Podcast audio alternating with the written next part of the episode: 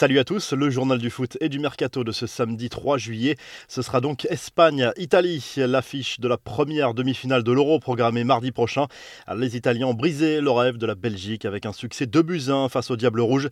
Barella et Insigne ont marqué pour la squadra Azzurra qui continue d'impressionner grâce à sa maîtrise collective. Lukaku a réduit le score sur penalty aurait pu égaliser en seconde période sans un sauvetage miraculeux de Spinazzola. Les Italiens n'ont pas manqué l'occasion de chambrer les Belges sur Twitter avant le match, le compte officiel des Diables Rouges avait publié un photomontage avec euh, notamment Romelu Lukaku en guerrier au milieu du Colisée avec le message Veni, Vidi et trois petits points.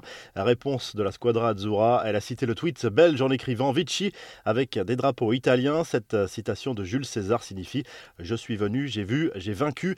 De son côté, l'Espagne a sorti la Suisse au tir au but après un match nul, un but partout. Un but de Zakaria contre son camp avait permis aux Espagnols d'ouvrir le score, mais Shakiri égalisé en seconde période. La Suisse a fini la rencontre à 10 jusqu'à cette cruelle séance de tir au but. Ce samedi, place aux deux autres quarts de finale de 7 euros à 18h. Le duel surprise entre le Danemark et la République tchèque au stade olympique de Bakou. Une rencontre à suivre sur Bein Sport 1. Le Danemark revient de loin après un début d'euro marqué par le malaise cardiaque d'Eriksen lors du premier match. À 21h, l'Angleterre défiera l'Ukraine au Stadio Olimpico de Rome. Une affiche que vous pourrez suivre sur TF1 et Bein. Les Ukrainiens, eux aussi, reviennent de très loin après être sortis de leur poule avec seulement 3 points. On file en Amérique du Sud avec la Copa América. Le Brésil poursuit sa route.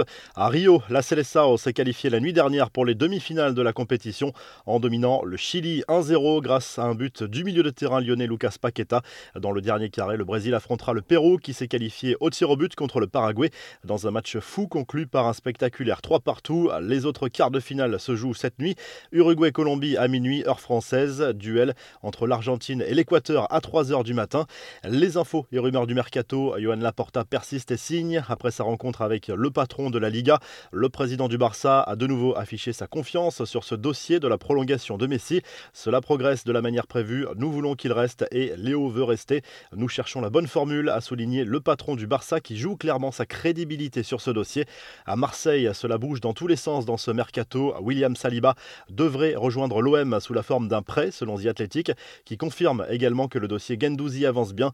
Le club olympien aurait déjà obtenu les signatures sous la forme de prêt du milieu offensif turc Cengiz Under et du gardien espagnol Paolo Lopez. Enfin, le joli coup du RB Leipzig avec l'arrivée d'André Silva en provenance de Francfort. Le buteur portugais est transféré contre un chèque de 23 millions d'euros. Les infos en bref, comme attendu, les Girondins de Bordeaux sont relégués en Ligue 2 au terme de leur première audition devant la DNCG. Mais le rachat du club par Gérard Lopez est en cours et cette décision devrait être annulée prochainement. La liste officielle de Sylvain Ripoll, le sélectionneur de l'équipe de France Espoir et Olympique, a enfin dévoilé sa liste de 21 joueurs qui participeront aux Jeux de Tokyo. À cause des nombreux refus des clubs de libérer les joueurs, 11 nouveaux ont été appelés. Enfin, selon la Voix du Nord, le Conseil des prud'hommes a débouté Marcelo Bielsa dans le litige qu'il oppose à Lille à la suite de son licenciement en novembre 2017. L'Argentin réclamait plus de 18 millions d'euros à son ancien club. Il devrait faire appel de cette décision. La revue de presse, le journal L'équipe salue la qualification de l'Italie pour les demi-finales de l'Euro. La leçon d'Italien titre le quotidien sportif qui met en avant le collectif de la Squadra Azzurra. Dans cette compétition, tout sourit à cette équipe italienne depuis le début de l'Euro. En Belgique, Romelu Lukaku est à la une du journal Gazette von Antwerpen qui titre Le rêve est terminé. La Belgique s'arrête en quart de finale alors que tous les voyants étaient au vert jusqu'à présent dans cette compétition. En Italie, bien évidemment, on félicite la Squadra Azzurra pour cette qualification pour les demi-finales aux dépens des Belges. La Gazette dello Sport souligne la magie de Barella et Insigne et salue les grosses performances de Donnarumma et Chiellini. En Angleterre, Raheem Sterling est à la une du Daily Star Sport ce samedi. L'attaquant de Manchester City porte la sélection anglaise depuis le début de l'Euro. Les Anglais comptent encore sur lui pour ce quart de finale contre l'Ukraine. Et en Espagne, le journal Sport revient sur la qualification de la Roja pour les demi-finales de l'Euro au tir au but contre la Suisse. Ça passe de justesse pour la sélection espagnole qui retrouvera l'Italie dans le dernier carré. Si le journal du foot vous a plu, n'hésitez pas à liker la vidéo et à vous abonner et à très vite pour un nouveau journal du foot.